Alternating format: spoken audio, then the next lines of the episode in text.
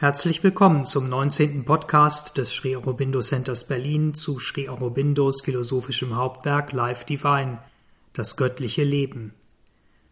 Heute zum Thema Life, Leben. Wir haben uns in unserem letzten Podcast mit dem Mental beschäftigt, mit seiner grundlegenden Wirkweise, seinen verschiedenen Formen oder Körpern in unserem äußeren wie auch inneren feinstofflichen Wesen und mit seinem eigentlichen göttlichen Ursprung, seinem Ursprung als besondere Fähigkeit oder Wirkweise des Supramentals, des höchsten Wahrheitsbewusstseins. Wir haben gesehen, dass dieses Mental sozusagen der letzte Strang dieser höchsten göttlichen Schöpfermacht ist, eine formgebende Kraft, eine Fähigkeit, die es der Seele, dem Purusha, erlaubt, verschiedene Formen seiner selbst zu kreieren und miteinander in Beziehung zu setzen. Eine Geteiltheit, die nur wir als vollkommen in der individuellen Form absorbierte menschliche Wesen als Trennung, als Leid, Tod, Falschheit und Unwissenheit erfahren und nicht, wie es eigentlich ist, als harmonisches Spiel universaler Wahrheit. Das Mental ist also eine Schöpfermacht, eine freie und selbstbestimmte Schöpfermacht, frei von dem Einfluss dessen, was es selbst kreiert, im Grunde das, was wir uns in unserem menschlichen Verständnis als kosmischen Schöpfergott vorstellen. Wenn wir allerdings unser eigenes Mental, unsere eigene Mentalität betrachten, so scheinen wir dies, diese Schöpfermacht, nicht wirklich zu sein. Oder genauer gesagt, unser Mental ist keine von der Schöpfung unabhängige kreative Macht, die eben diese Schöpfung erschafft, sondern es ist etwas, das dieser Schöpfung in gewisser Weise unterworfen ist das schon existierende Teile oder Dinge aus dieser Schöpfung nimmt und diese bearbeitet, kombiniert, daraus etwas Neues oder anderes macht. Eine Art sekundäre Schöpfung, eine Schöpfung in der Schöpfung sozusagen. Das, was es dazu verwendet, der Stoff, den es dazu nimmt, existiert bereits ist offensichtlich bereits durch eine andere Kraft in diesem materiellen Universum erschaffen oder entwickelt worden. Was ist diese Kraft? Und ist sie tatsächlich etwas anderes, vom Mental getrenntes? Sri Aurobindos Antwort ist Nein. Denn wir hatten bereits gesehen, dass in allen Lebensformen, im Bewusstsein der Pflanzen, im Tier, im sich entwickelnden Tiermenschen und im Menschen und selbst in der uns unbewusst erscheinenden Materie ein unterbewusstes Mental am Werke ist. Ein Mental, das nicht beliebig agiert, das einem bestimmten Ziel folgt, das in anderen Worten einen Willen hat. Wille ist. Ein Mental, eine Intelligenz, die das, was wir als Kraft wahrnehmen und beobachten, als ihre ausführende, gestaltgebende Macht verwendet. Auch hier in dieser nur halbbewussten oder unbewussten materiellen Welt ist also in Wahrheit das Mental, der mentale Wille der Schöpfer, auch wenn dies unserem gewöhnlichen, oberflächlichen Bewusstsein verborgen bleibt. Dieses Mental aber, wir hatten es gesehen, ist keine unabhängige Entität, keine unabhängige Daseinsform, sondern eine Wirkweise, eine Wirkweise des Supramentals, des höchsten Wahrheitsbewusstseins. Wo immer wir also dieses Mental, diesen Schöpferwillen finden, ist auch das Supramental. Und deshalb ist letzten Endes nicht das Mental, sondern eben dieses Supramental, das höchste Wahrheitsbewusstsein, der wirkliche, tatsächliche Schöpfer, und dies nicht nur im Dissent, in der Involution der verschiedenen sich aus ihm verdichtenden feinstofflichen Welten bis hin zur Materie, sondern ebenso im Ascent, im Aufstieg, in der Evolution der sich aus Materie entfaltenden Ebenen und Daseinsformen. Es ist, und auch dies hatten wir in früheren Podcasts schon herausgestellt, dieses höchste Wahrheitsbewusstsein, das hinter dem schöpferischen Mental steht und das hier in unserer materiellen Welt stets durch dieses Mental wirkt. Wie begrenzt, dunkel, unterbewusst oder gar vollkommen unbewusst uns dieses Mental in den vielen Phänomenen und Formen des Universums auch erscheinen mag.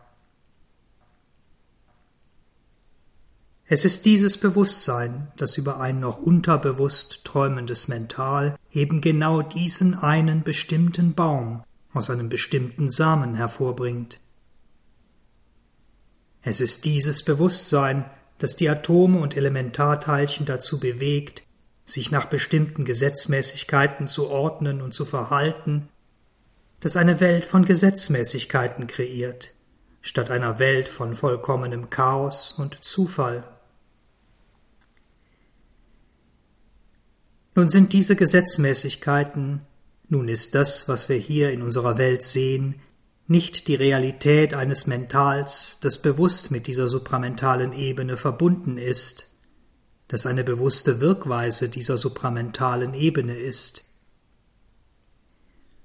Unsere Welt, unser Universum ist ganz offensichtlich die Wirklichkeit eines nicht nur teilenden, sondern trennenden Mentals, mit all seinen Gegensätzen und Dualismen, mit all den vielen unterschiedlichen Seiten und Facetten der einen Wahrheit. Und dies muss in gewisser Weise auch so sein. Denn wenn das göttliche Bewusstsein einmal diese duale und zerteilte Form seiner selbst in sich als potenzielle Wirklichkeit wahrgenommen hat, dann bringt es diese Wirklichkeit auch nach vorne. Immer mit dem vollständigen Wahrheitsbewusstsein im Hintergrund, aber eben mit dieser begrenzten und gewissermaßen geringeren Wahrheit im Ausdruck, in der konkreten Schöpfung. Und das grundlegende Daseinsgesetz dieser Wirklichkeit, dieses zerteilten Universums und jeder einzelnen Form darin ist, muss zwangsläufig sein, dass genau das, was in jeweiligen individuellen Sein enthalten, darin angelegt ist und nichts anderes nach vorne in die Manifestation gebracht wird, dort ausgearbeitet wird. Das wie es die indische Tradition nennt, Dharma, das innewohnende Gesetz eines jeden Einzelnen, wie es das höchste göttliche Wissen schaut. Und genau deshalb, weil dies das tiefste Geheimnis und Gesetz seines zerteilten Universums ist, des Universums, in dem wir leben, betonen die alten Schriften und Traditionen immer wieder, dass wir unbedingt unserem eigenen Dharma folgen sollen und nicht dem Dharma irgendeines anderen, wie lichtvoll und erstrebenswert dies auf den ersten Blick auch scheinen mag. Denn wenn wir dies tun, wenn wir einem anderen Dharma folgen, verraten wir in gewisser Weise unser eigenes Selbstsein, unser eigenes Daseinsgesetz, den göttlichen Willen in uns. Deshalb müssen wir uns individualisieren, müssen uns mit unserem wahren innersten Wesen verbinden und dort unser wahres Selbstsein und Selbstgesetz, unser Swabhava und Swadharma finden, müssen es sein und werden. Wenn wir also das Supramental als tatsächlichen Schöpfer unserer Welt erkennen und in unsere Betrachtungen einbeziehen, dann sehen wir, dass diese dreifache Welt, dieser dreifache Daseinszustand, den wir als mental, Leben und Körper bezeichnen, nur oberflächlich betrachtet dreifach ist. Dreifach in dem Sinne, dass sich im Verlauf der Evolution eins aus dem anderen entwickelt und entfaltet hat, und diese Dreiheit daher der Zustand der Welt ist, wie wir sie heute sehen. Tatsächlich aber leben wir in einer vierfach eingefalteten Schöpfung, und die nächste Stufe der Evolution muss zwangsläufig darin bestehen, dass sich nach Materie, Leben und Mental das Supramental offenbart.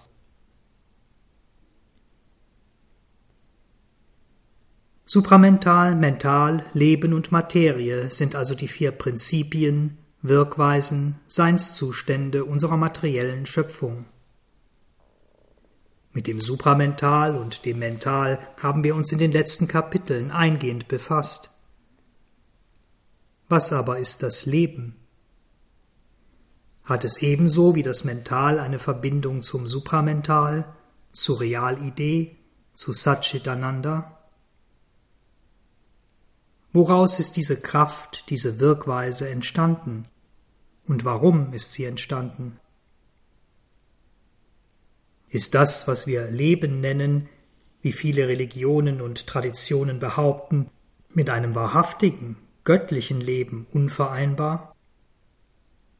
Ist es nichts als eine Versuchung, ein Trugbild, Maya, quasi antigöttlich? Und falls dies zutrifft, Warum ist das so? Warum hat sich das Göttliche dieses Böse, diesen Wahn, diesen Irrsinn, diese Illusion auferlegt? Warum quält es seine Geschöpfe damit? Oder ist Leben vielmehr ein göttliches Prinzip, das sich auf diese Weise in der Schöpfung manifestiert? Eine Macht der Wonne des ewigen Seins, die sich in Zeit und Raum ausdrückt, in unzähligen Lebensformen, in unzähligen Welten in diesem unserem Universum? Diese Fragen werden wir heute und in unseren nächsten Podcasts beantworten.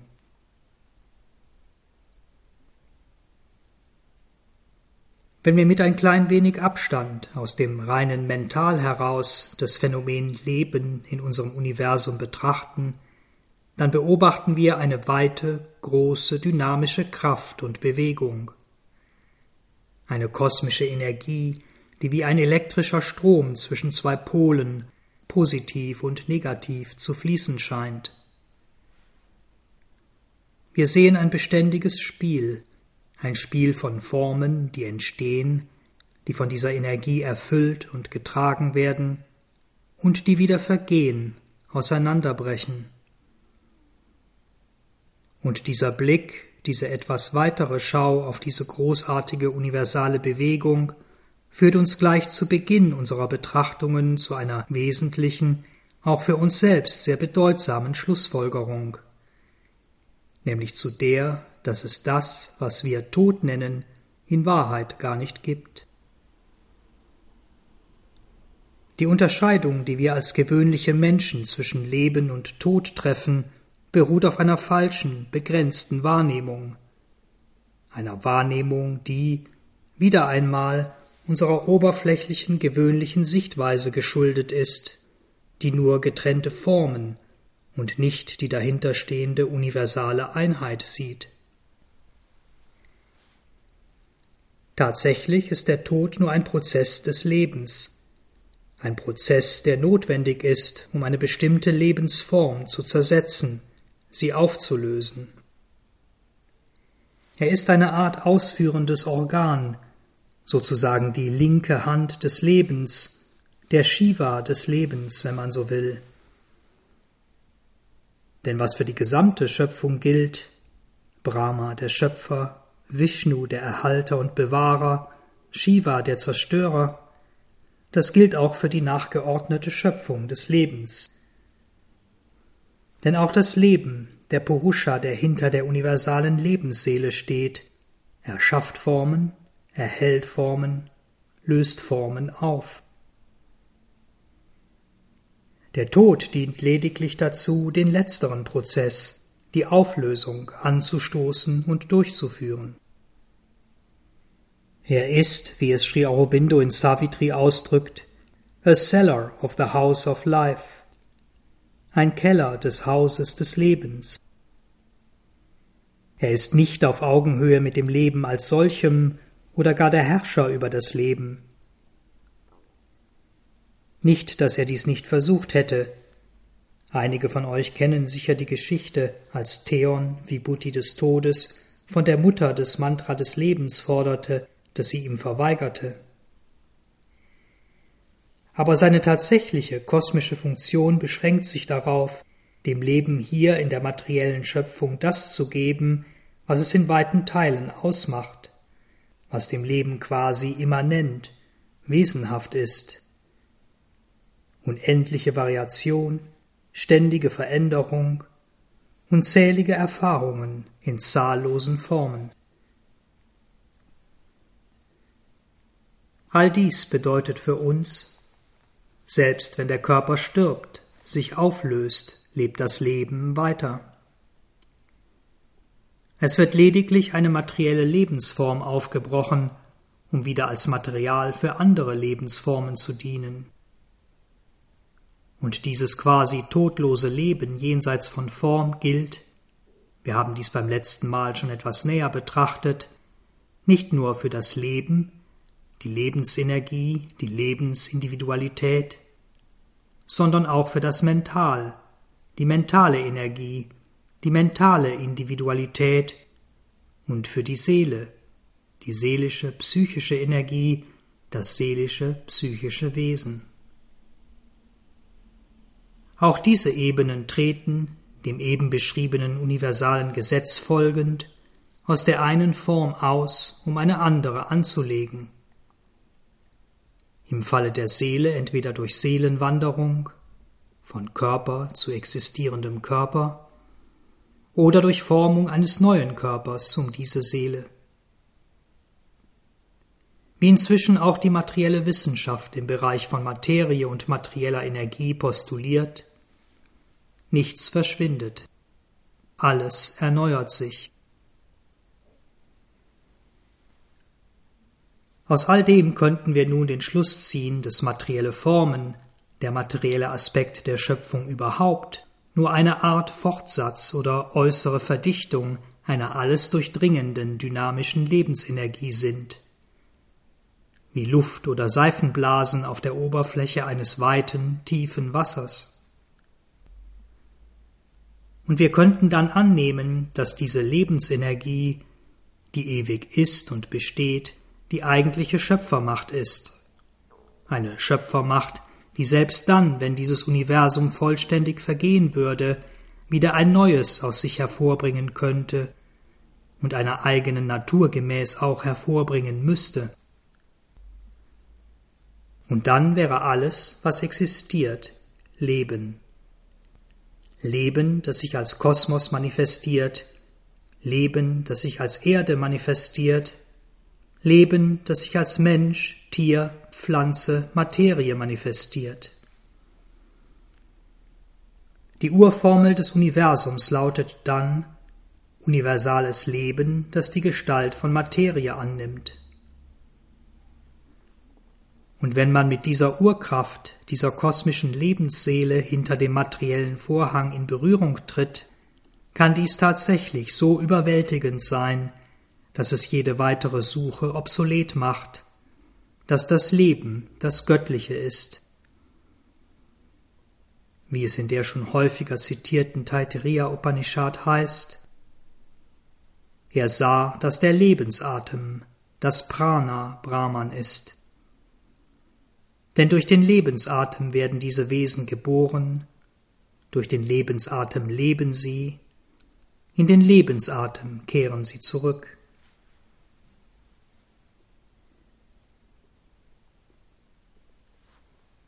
Nun gibt es an dieser Stelle einen kleinen Einwand, der uns angesichts dieser weiten und großartigen universalen Schau ein wenig kleinlich erscheint, den wir aber dennoch in Betracht ziehen müssen. Denn das, was wir eben beschrieben haben, ist nicht das, was wir gewöhnlich mit dem Begriff Leben bezeichnen. Wenn wir von Leben sprechen, dann meinen wir damit im Allgemeinen eine bestimmte Vibration, eine bestimmte Wellenlänge, ein bestimmtes Resultat der universalen Kraft. Eine Vibration, die sich im Tier, in der Pflanze, nicht aber in rein materiellen Phänomenen, wie in Steinen, Metallen, Mineralien oder auch gasförmigen Substanzen manifestiert. Und deshalb müssen wir, um nicht einem grundlegenden Irrtum über die Natur des Lebens zu unterliegen, diese besondere Erscheinung, die wir hier Leben nennen, etwas näher beleuchten und sie dabei von dem abgrenzen, was wir als Nicht-Leben, als nicht lebendig bezeichnen.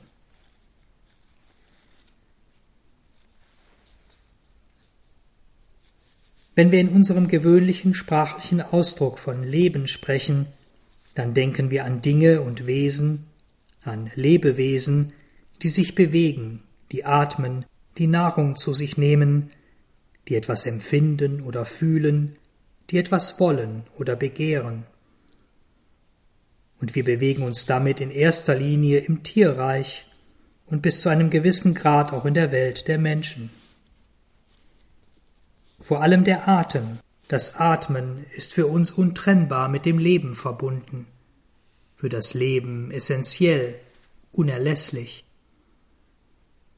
Atmen gibt das Leben, Atmen ist Leben. Die Wissenschaft hat über unsere gewöhnliche Wahrnehmung hinaus die Grenzen dessen, was Leben ist oder was noch Leben ist, beständig ausgedehnt dass auch Pflanzen lebendige Wesen sind, dass ihre Existenz nicht nur auf rein materiellen Prozessen beruht, ist inzwischen weitestgehend im kollektiven Bewusstsein angekommen. Und der materielle Wissenschaftler definiert heute Leben über eine Summe bestimmter Eigenschaften, die in ihrer Gesamtheit ein sogenanntes Lebewesen konstituieren. Hierzu zählen Energie- und Stoffwechselfunktionen, Wachstum, Fortpflanzung und Weitergabe von Erbgut, die Reaktionsfähigkeit auf chemische oder physikalische Veränderungen der Umwelt sowie die sogenannte Homöostase, die Möglichkeit, sich selbst zu regulieren und im Organismus ein koordiniertes Gleichgewicht zu erhalten. All diese Eigenschaften aber sind ganz offensichtlich wie auch das Atmen, der Herzschlag und viele andere Dinge, Prozesse des Lebens, wahrnehmbare oder sichtbare äußere Abläufe, nicht das Leben selbst. So weiß man etwa, dass ein Mensch durchaus weiterleben kann, dass das Leben ihn nicht unbedingt verlässt, dass er durchaus bei vollem Bewusstsein sein kann, wenn die Atmung oder der Herzschlag vorübergehend aussetzt, und wenn die Abwesenheit von sichtbaren Lebensprozessen nicht zwingend bedeutet, dass das Leben endet, wenn das Leben auch ohne diese äußeren Abläufe existieren kann, wer kann dann mit Sicherheit behaupten, dass es in Mineralien, Metallen und in anderen Formen von Materie, dass es im Stein und selbst in Atomen und Elementarteilchen kein Leben gibt? Ganz im Gegenteil sogar.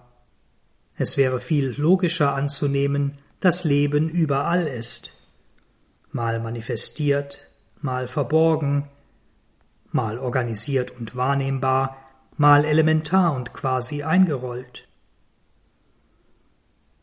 Es wäre viel logischer anzunehmen, dass das Leben selbst etwas Universales ist, dass es alles durchdringt, dass es unvergänglich ist, und dass sich nur die Lebensform, also die Art und Weise, wie Leben organisiert ist, unterscheidet.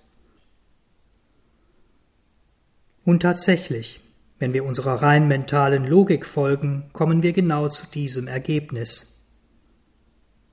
Denn was bedeutet es eigentlich, wenn wir sagen, dass etwas, und das wäre dann das, was wir als Lebensform bezeichnen, auf einen Reiz, auf eine Anregung reagiert?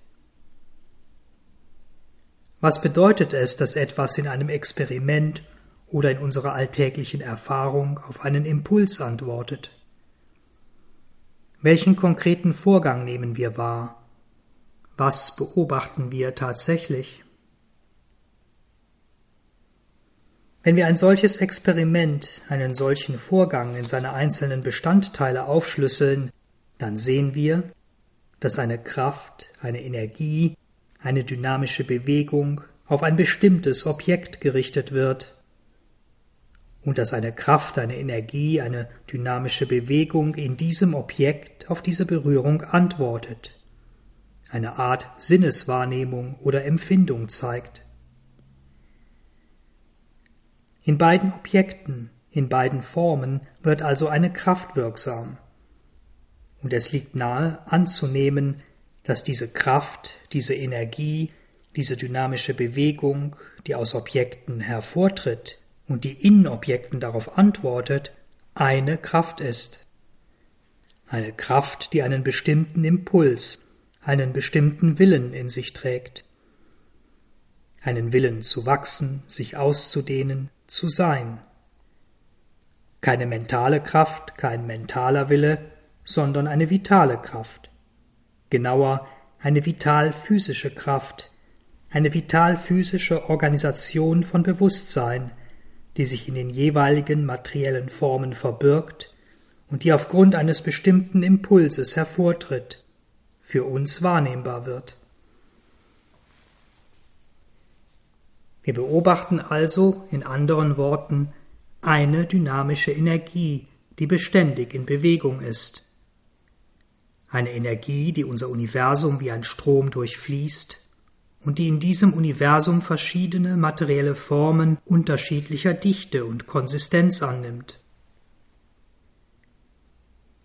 Und wir beobachten darüber hinaus, dass eben diese Energie auch in den Dingen selbst gespeichert ist in Pflanzen, Tieren, Mineralien und Metallen, in allen materiellen Formen.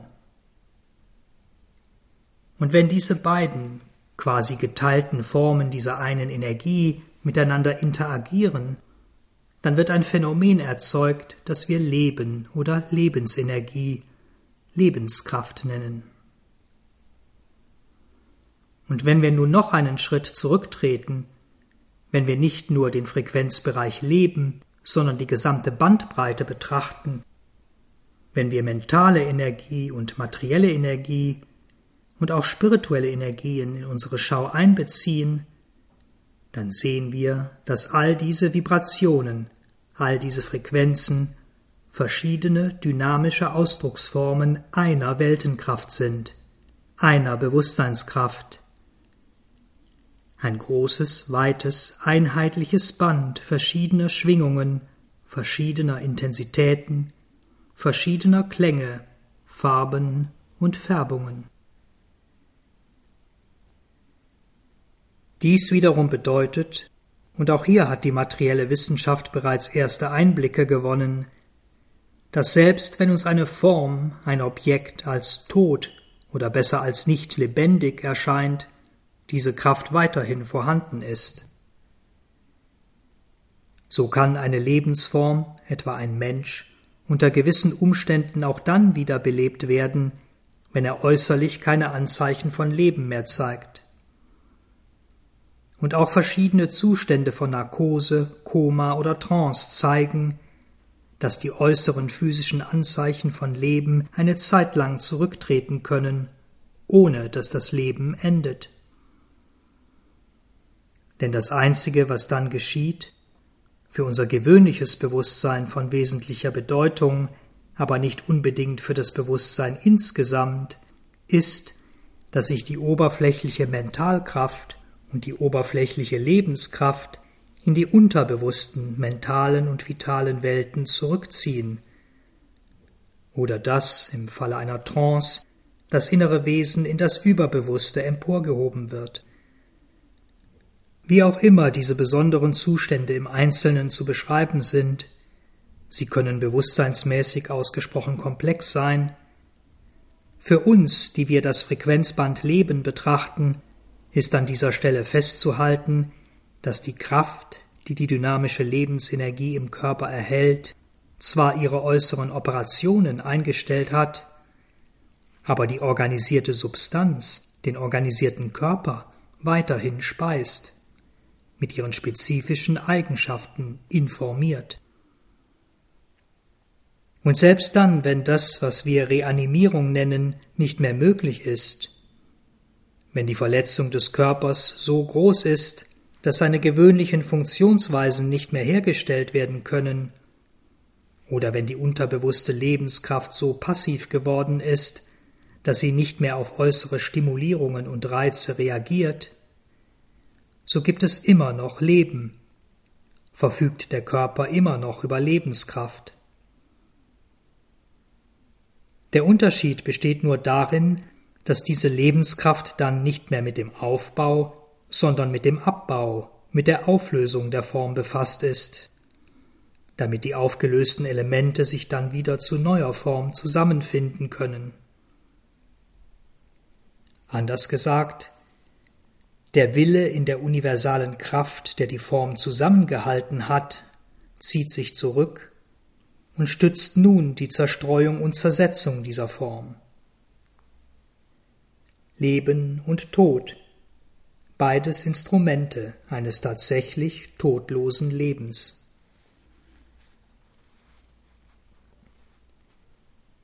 Leben ist also das dynamische Spiel einer universalen Kraft. Eine Kraft, die sowohl mentales Bewusstsein als auch nervliche Vitalität in sich enthält. Elemente, Wirkweisen, die sie entweder aktiv ausdrückt oder in sich selbst zurückhält. Manifestiert sich diese Kraft in Formen, dann beobachten wir ein Wechselspiel von Anregungen, von Stimulationen und von Antworten von Reaktionen auf diese Stimulationen. Wir werden Zeuge eines beständigen, dynamischen Pulsschlages. Wir sehen ein Aufblühen von Formen, eine Auflösung von Formen. Wir spüren ein Einatmen dieser einen alles durchdringenden Energie und ein Ausatmen wir erleben, wie sich Dinge von der Kraft selbst oder durch Verschlingen anderer Formen, die diese Kraft beinhalten, ernähren, wie sie dadurch wachsen und sich erhalten.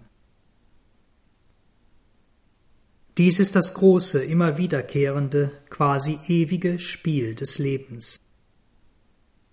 Wir Menschen nehmen dieses Spiel mit unserem gewöhnlichen, oberflächlichen Bewusstsein am ehesten dann wahr, wenn es sich in äußeren Regungen und Bewegungen zeigt. Und vor allem, wenn diese Bewegungen dem ähneln, was wir selbst sind, was unser eigenes Leben ist, unsere eigene Wahrnehmung von Leben. Deshalb können wir uns noch einigermaßen leicht damit abfinden, nicht nur Tieren, sondern auch Pflanzen eine Art Leben zuzusprechen, sie zu den Lebewesen zu zählen. Denn wir beobachten auch in ihnen sensorische Reaktionen auf äußere Einwirkungen, die wir aus eigener Wahrnehmung und Erfahrung als Prozesse von Leben verstehen können. Wenn wir uns aber die Frage stellen, ob auch Metalle, Erden, Atome, Leben, belebt sind, ist die spontane und auch regelmäßige Antwort Nein. Aber ist dies wirklich so? Was veranlasst uns dazu, genau an diesem Punkt eine Trennlinie zu ziehen? Auf der einen Seite leben, auf der anderen nicht leben. Um diese Frage näher zu beleuchten, wenden wir uns zunächst einer anderen Unterscheidung zu, die für uns gefühlt innerhalb des Bereiches Leben liegt der Unterscheidung zwischen dem Leben des Menschen und dem Leben einer Pflanze. Hier erkennen wir relativ deutlich, sozusagen auf den ersten Blick, zwei gravierende Unterschiede. Die Möglichkeit der Fortbewegung und bewusste Sinneswahrnehmung. Fortbewegung, also Ortsveränderung, ist offensichtlich für das Leben als solches nicht essentiell, ist keine Bedingung für Leben. Was aber ist mit Sinneswahrnehmung? Und was verstehen wir überhaupt darunter? Unser nervliches Empfinden, also das des Menschen, ist gewöhnlich mit einer mentalen Wahrnehmung verbunden, mit einem bewussten Sinneseindruck. Das heißt, ein Impuls, den wir empfangen, erzeugt sowohl eine Reaktion der Nerven, des Nervensystems wie auch des Mentals. Wir spüren einen Druck auf unseren Körper und unser Mental wird sich dieses Druckes bewusst. Wir nehmen ihn bewusst wahr. In der Pflanze erkennen wir zwar gewisse Anzeichen von Sinneswahrnehmung, etwa Reaktionen auf Temperatur und Lichtverhältnisse, Reaktionen von Wachsen, sich zusammenziehen, Ruhen, Erblühen und Erschöpfung, aber es gibt keine Anzeichen einer dem Menschen vergleichbaren mental bewussten Empfindung. Dies ist auf den ersten Blick ein wichtiger Unterschied. Doch ist dieser Unterschied wirklich so wesentlich, so grundlegend, wie es uns auf den ersten Blick erscheint? Sri Aurobindos Antwort ist Nein. Denn wenn wir das, was in der Pflanze geschieht, etwas genauer betrachten, dann sehen wir, dass auch hier eine Art Mental am Werke ist. Eine Pflanze, die vor einer bestimmten Berührung, etwa vor Kälte, zurückschreckt, die sich zusammenzieht, die ihre Blätter abwirft, muss ein Unterscheidungsvermögen besitzen. Sie muss in gewisser Weise entscheiden, welche Reaktion auf eine bestimmte Berührung die richtige ist. Sie muss auf einer ganz bestimmten Ebene über Vorzüge und Abneigungen verfügen. Oder anders gesagt, es muss in der Pflanze ein unterbewusstes Mental geben, wie es auch in uns Menschen unzählige nervliche und physisch vitale Vorgänge gibt, wie etwa der Herzschlag, die unterbewusst gesteuert werden. Und wenn wir genau hinsehen, ist nicht sogar die Mehrzahl all der Dinge, die in unserem Körper und Nervensystem geschehen, für unser gewöhnliches Mental unterbewusst?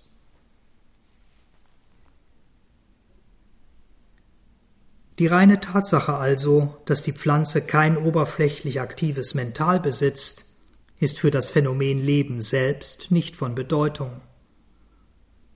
Und es ist durchaus möglich, wenn nicht sogar wahrscheinlich, dass es ein solch unterbewusstes Wirken, ein unterbewusstes Sinnenmental auch in Metallen oder anderen rein materiellen Stoffen gibt, auch wenn wir dort weder äußere mentale Reaktionen, wie beim Menschen, noch eine äußere Erregung der Substanz, wie bei Pflanzen, feststellen können. Denn was geschieht eigentlich, wenn etwas Bewusstes zu etwas Unterbewusstem wird oder etwas Unterbewusstes zu etwas Bewusstem? Was ist der wirkliche Unterschied? Welchen Prozess beobachten wir? Wenn wir uns als Mensch in etwas verlieren, in einer Arbeit, in einem Buch, das wir lesen, oder einfach nur in einem Gedanken, dem wir folgen und in dem wir alles andere um uns herum vergessen, dann sind wir uns in unserem äußeren Wesen nur dieser einen besonderen Sache bewusst, eben der Sache, auf die wir uns gerade konzentrieren, auf die wir unser Bewusstsein fokussieren. Alles andere, wie etwa Körperbewegungen oder Nerven- und Sinneswahrnehmungen, enden damit aber nicht. Wir denken über etwas nach und gehen dennoch weiter, kreuzen eine Straße, schließen die Haustüre auf, öffnen unseren Briefkasten, und all dies geschieht mehr oder weniger unbewusst, oder besser unterbewusst, unterhalb unseres gerade ganz auf den Gedanken konzentrierten Wachbewusstseins. Wir funktionieren also auf ganz verschiedenen Ebenen. Und das nicht nur in besonderen Situationen, sondern quasi ununterbrochen. Wir sind mal auf dieses, mal auf jenes fokussiert, mal ist das eine im Vordergrund, ist das eine sozusagen bewusst, mal das andere. Oder wir sind gar nicht bewusst, sind vollständig unterbewusst, wenn wir schlafen oder vollständig überbewusst, wenn wir, was noch eher selten vorkommt, in einer spirituellen Trance, in einem Zustand von Samadhi sind. Und in beiden Fällen sind wir zwar nicht bewusst bewusst, aber doch irgendwie bewusst. Wir sehen an dieser Stelle sehr schön, dass das, was wir in unserem gewöhnlichen Sprachausdruck bewusst nennen, nur ein bestimmter Zustand von Bewusstsein ist. Das mittlere Bild eines Triptychons von Schlafen, Wachsein und Trance, ein bestimmter Frequenzbereich einer bewussten Kraft, die sich im Universum und in seinen Formen manifestiert. Der Unterschied zwischen der Wahrnehmung einer Pflanze und der des Menschen liegt ausschließlich darin, dass diese Kraft in der Pflanze noch nicht vollständig aus dem Schlaf der Materie erwacht ist und dass sie dort, in der Pflanze, genau das unterbewusst tut, was sie in uns Menschen bewusst, in bewusster Selbstwahrnehmung tut. Und wenn wir an dieser Stelle, in dieser Wahrnehmung vom Schlaf der Materie und nicht von toter Materie sprechen, dann ahnen wir schon, dass es auch im Atom etwas geben muss, das Ausdruck dieser einen bewussten Kraft ist. Etwas, das sich in uns Menschen als bewusster Wille oder als Begehren zeigt, etwas, das Vorzüge und Abneigungen besitzt. Oder in die Sprache der Materie übersetzt, etwas, das Anziehung oder Abstoßung empfindet. Und tatsächlich ist genau dies, das Wechselspiel von Anziehung und Abstoßung, das grundlegende Gesetz der Materie, das grundlegende Gesetz der materiellen Natur überhaupt. Ob in der Teilchenphysik oder im großräumigen Universum, ob wir es als Menschen elektromagnetische Wechselwirkung, schwache oder starke Wechselwirkung oder Gravitation nennen, es ist allgegenwärtig.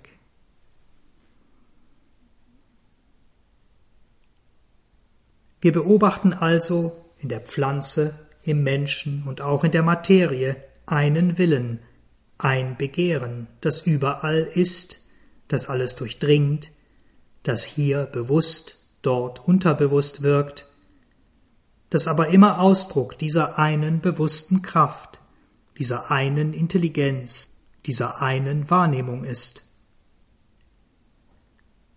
Und diese bewusste Kraft, wir haben dies in einem früheren Kapitel schon eingehend erörtert, ist das Chit Tapas oder die Chit Shakti des Vedanta, eine Bewusstseinskraft, die sich auf den verschiedenen Bewusstseinsebenen der evolutionären Skala in unterschiedlicher Weise ausdrückt. In der Pflanze als rein sensorische, nervliche Energie, im Tier als Begehren, im Menschen als mentaler Wille und mentales Wissen.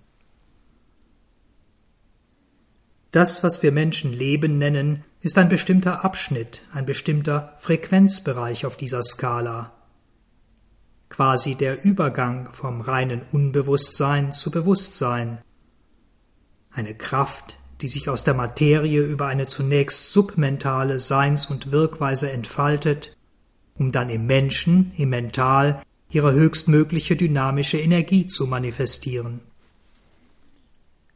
Diese schrittweise und wenn wir es genauer betrachten, fast kontinuierliche Entfaltung des Lebens bestärkt noch einmal unsere These oder führt uns sogar zwingend zu dem Schluss, dass dieses Leben bereits in der Materie vorhanden und quasi darin eingeschlossen ist.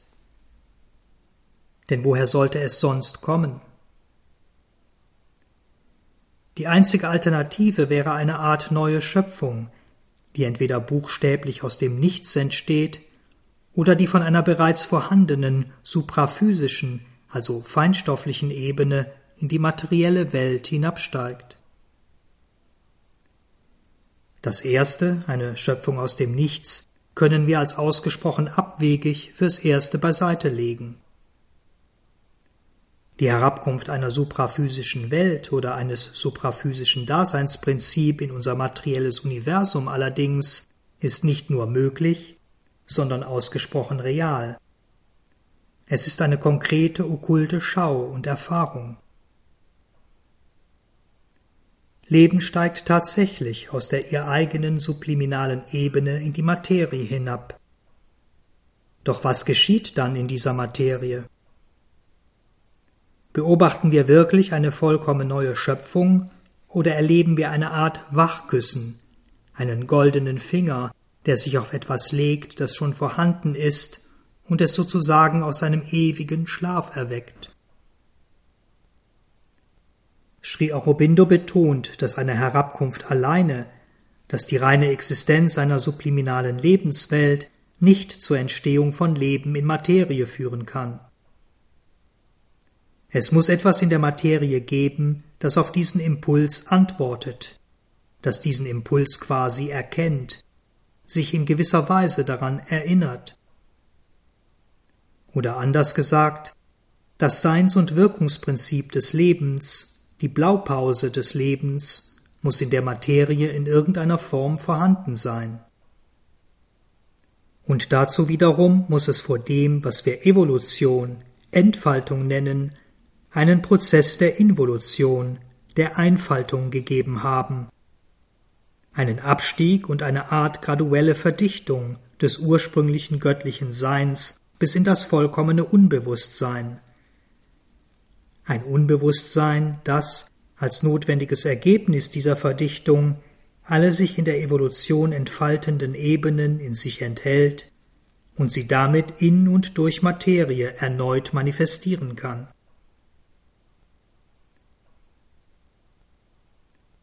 So beobachten wir also, wenn wir das Ganze noch einmal aus der Gesamtperspektive betrachten, ein Leben, eine Kraft, eine ganz bestimmte Seins- und Wirkweise, die sich in Materie, in dem, was wir Menschen Leben nennen, im Mental und sogar auf der seelischen Ebene gleichermaßen manifestiert. Denn wir sehen nun, dass die Energie die Materie zusammenbaut, erhält und wieder auflöst, dieselbe ist wie die, die in der Wahrnehmung des Lebens den Zyklus von Geburt, Wachstum und Tod bestimmt. Ein vollkommen identischer Prozess, nur auf verschiedenen Ebenen. Und auch unser seelisches, unser psychisches Wesen folgt dieser einen offenbar universalen Wirkweise. Es sammelt aus dem universalen Reservoir verschiedene Elemente der mentalen, vitalen und physischen Ebenen und formt daraus ein Wesen, einen Menschen. Es lässt diese Elemente im Leben dieses Menschen durch alle möglichen Erfahrungen wachsen,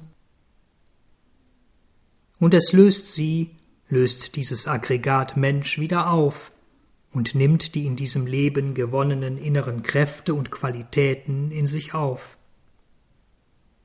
Ein großer Pulsschlag, ein universales Ein- und Ausatmen, das sich durch alle Ebenen der Manifestation zieht.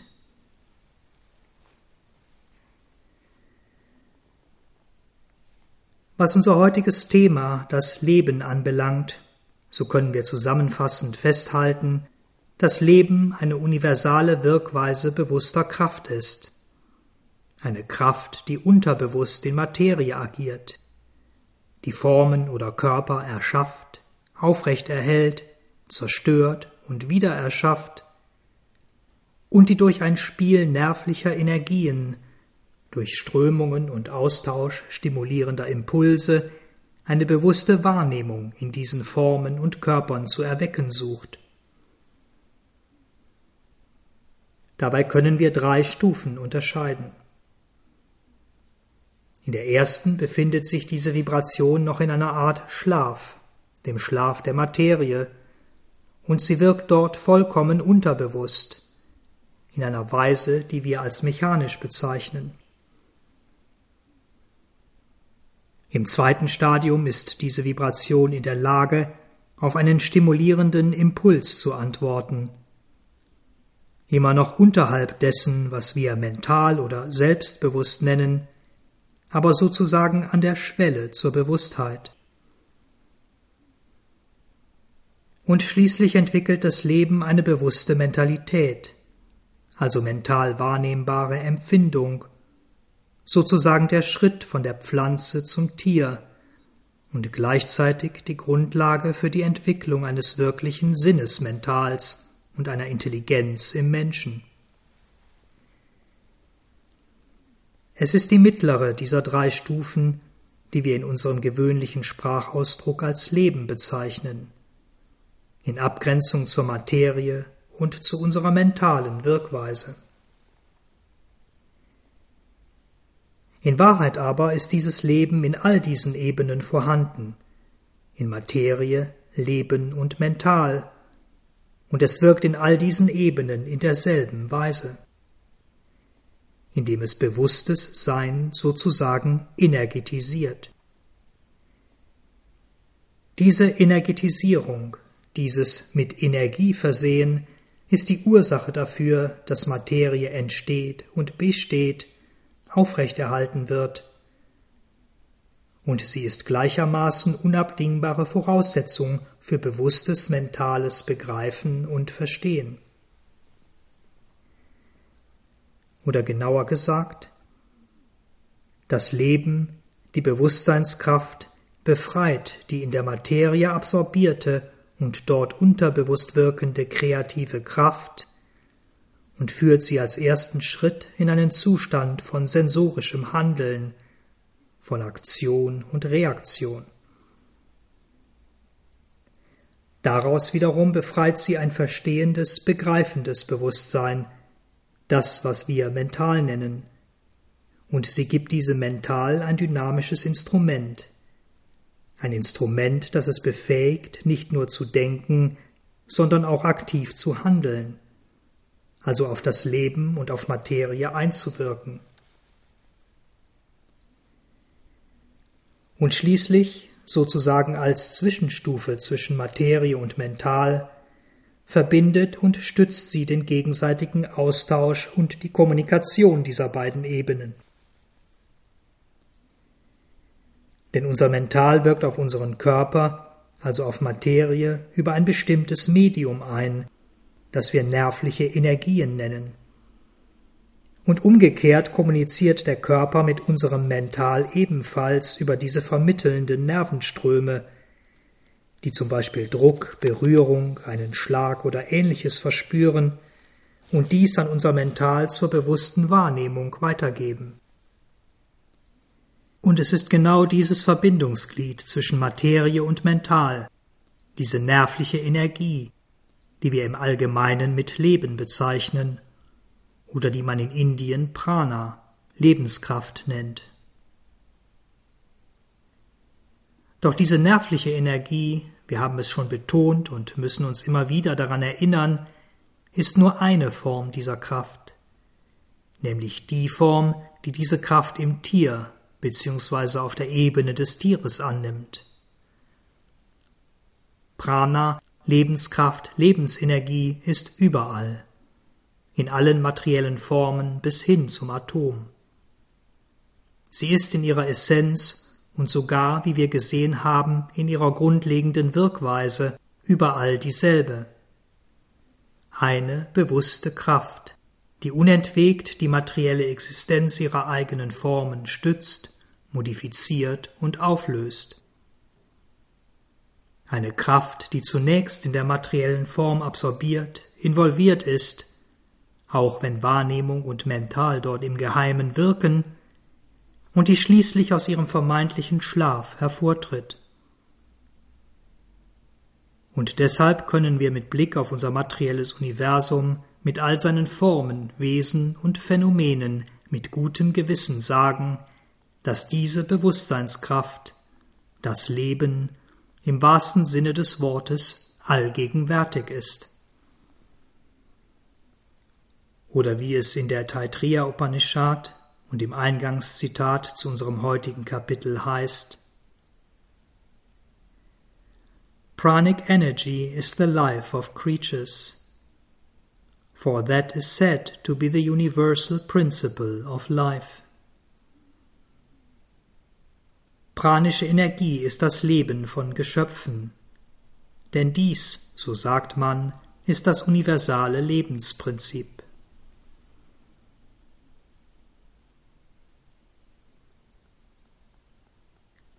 Vielen Dank fürs Zuhören. Habt weiter einen schönen Tag oder Abend. Wir hören uns wieder beim nächsten Kapitel. Tod, Begehren und Unfähigkeit. Uns, das Sri Aurobindo Center Berlin, findet ihr unter www.sacb.de, wo auch weitere Texte, Vorträge und andere Beiträge zu Sri Aurobindo und Sri Aurobindos Yoga eingestellt sind.